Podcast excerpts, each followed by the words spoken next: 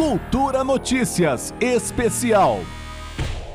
Um relatório elaborado pela Inteligência do Tribunal de Contas da União, o TCU, aponta divergências nas declarações do ex-juiz Sérgio Moro sobre o período em que prestou serviços à consultoria Álvares Marshall. Os documentos apresentados pela consultoria e por ele mesmo para defender sua atividade na empresa, que cuida da recuperação judicial da Odebrecht, indicam que Moro recebeu cerca de 3 milhões e meio de reais em um ano.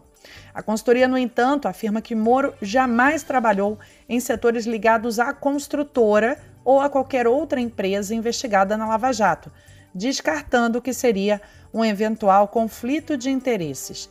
O próprio Moro, no entanto, apresentou uma nota fiscal em uma live com o deputado federal Kim Kataguiri, em que constava como tomadora de serviços a filial brasileira da Alvarez Marshall.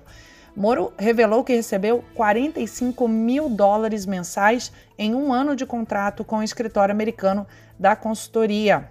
Tudo bonitinho, veja que tudo declarado com recolhimento de imposto, tá? Lá para os Estados Unidos, evidentemente. No Brasil, eu, eu recebi da mesma forma os pagamentos, é, tudo documentado, com o pagamento do imposto aqui, tá? No Brasil havia a conversão então em reais e os pagamentos foram feitos né, para minha empresa, eu abri uma empresa, tá, Moro Consultoria, e tudo isso foi pago, declarado, CNPJ, tudo bonitinho, tudo documentado.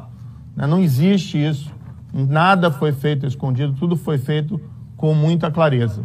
A discrepância reforça as suspeitas de que, ao contrário do que declaram a empresa e o ex-juiz, não havia uma separação entre os diversos setores da companhia que pudessem evitar o conflito de interesses. Lembrando que recentemente o subprocurador-geral Lucas Furtado pediu ao Tribunal de Contas da União que declare a indisponibilidade de bens do ex-ministro da Justiça como medida cautelar, também por suposta sonegação de impostos sobre os pagamentos que Moro recebeu da consultoria. Furtado pediu ainda que o TCU determine a Moro que apresente a íntegra dos dois contratos, o celebrado por Moro com a consultoria no Brasil e nos Estados Unidos.